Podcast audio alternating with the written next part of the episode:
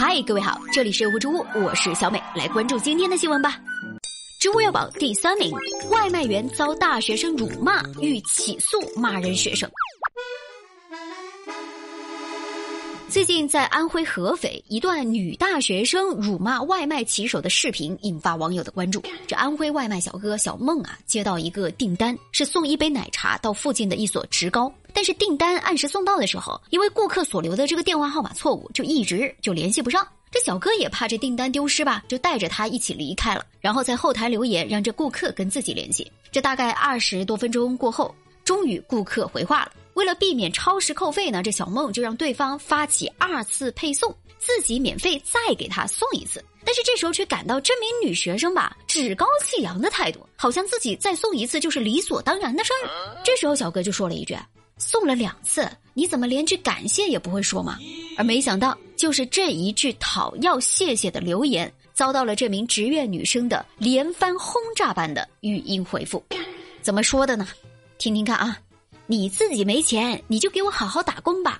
出来打工就给我唯唯诺诺的好吧。顾客就是上帝，老娘就是你的上帝。你现在在这打工，你就是我儿子。骂你，你都要给我笑脸。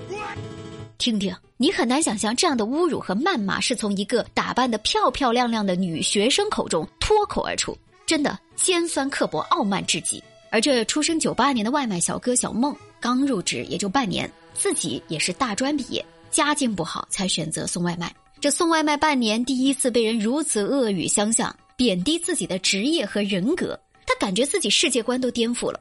因为感到极大的屈辱吧，他最近选择了离职。难道送外卖就低人一等吗？他把遭遇发到网上，请网友给他答案。他哽咽地说：“如果家庭条件稍微好一点的话，谁会去选择送外卖呢？”说实话，听着让人心酸。因为没有上过大学，就要被职高的在读生骂；因为工作不体面，就要被畅想未来多体面的学生骂。这个世界有时候让人很难理解，更让人难以理解的还在后头呢。这个事件在网上引发关注，学校也出面调解说，这女孩啊是个新生，学校希望网络舆论能够对女孩宽容一点，给她改正错误的机会。后续学校也会以此为戒，在学校开展三观教育。这本来以为这个事儿到此，女生应该是认识到自己的错误了，但外卖小哥却反映，至始至终他都没有收到过这个女孩的道歉，也没有收到学校的处理结果。所谓的学校出面道歉，只是学校发了一个对媒体的回应，自己连个电话都没接到。甚至网友在网上还扒出了涉事女生的个人账号，其中女生气焰嚣张地说：“如果重来一次，还会骂他。”面对学校的糊弄敷衍，女生的嚣张跋扈，目前外卖员小梦啊打算起诉这名职高女学生。不过呢，对此有的网友说，这外卖小哥啊实在是个玻璃心的人，受不了一点打击，这被骂了一句就要去告别人，这行业确实不适合你。但也有评论说支持外卖小哥维权，对这样没有教育的人就应该好好整治一下。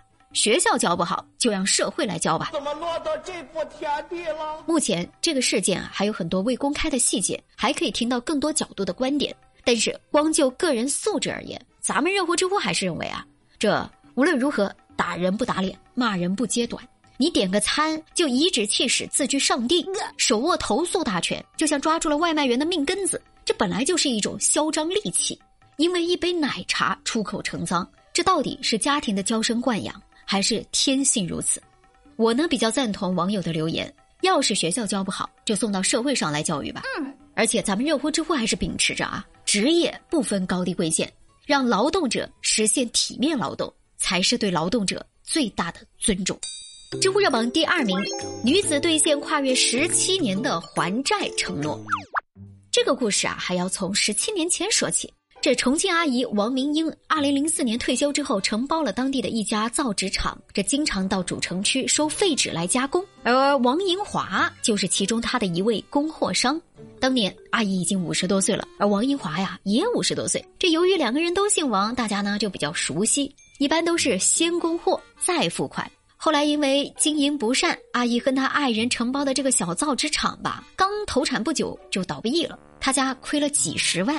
还欠了王英华一万多块钱的贷款，你知道那个年代，大多数人每个月工资也就一千多块钱，这一万块钱着实是个不小的数目。但是得知王明英的情况之后，王英华也非常的大度。他说：“大姐没事儿，有钱了再还，先把难关过了。”咋还突然有点伤心了呢？这面对王英华的宽容，这王明英也非常的感谢，并许下承诺：这钱吧一定会还上。这不，转眼呢，十七年过去了，王英华早就换了联系方式，王明英也不知道他家住在哪里。如今阿姨已经六十七岁的高龄了，身体也不好，但是她一直惦记着这笔钱啊，一定得还上。说不能让做好事的人心凉。十二月六号，阿姨向当地的报纸就求助，刊登了消息要找自己的债主。这一则报道也引起了当地民警的注意，民警们萌生了帮他寻人的想法。这几经周折，才终于找到人。最近呢，两位老人终于在派出所见面了。老阿姨从怀里掏出了一沓钱，递到了王英华的手中，终于偿还了这笔欠下十七年的良心债。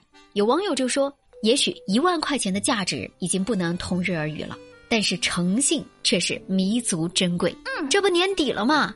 这条新闻，朋友们赶紧转给那些欠你钱的人，让他们听听吧。我太难了。我的妈知乎热榜第一名，女子撸猫之后患恙虫病，呼吸衰竭。最近，广东佛山的林女士因为发烧、呼吸不畅，长达有一周。这十二月九号，她因为病情突然加重，陷入了昏迷。经过医生确诊，林女士患有的是恙虫病。而造成这一切的原因吧，是他经常在上班的路上跟一些来路不明的小猫一起玩。医生解释呢，有老鼠的地方一般就可能存在样螨，这是一种螨虫。这林女士撸的猫很有可能曾经接触过老鼠，所以不经意间可能被样虫给叮咬。但是因为样螨个头非常的小，人被咬之后很难察觉。据介绍呢，这个样螨叮人之后啊，会传播一种微生物，在人体内大量的繁殖，导致人的各个器官都损伤，严重的会引发休克，甚至是死亡。咱们热乎知乎要提醒啊，这不是冬去春来嘛，路边的野猫你可不要撸。这恙虫病啊，在南方特别多发，市民无论是逗猫还是户外活动，都要提高警惕。如果有发热或者发现身上有明显的结痂，就应该尽快就医。好了，这就是今天的热乎之物，我是小美，欢迎你的关注和评论，我们下期见啦。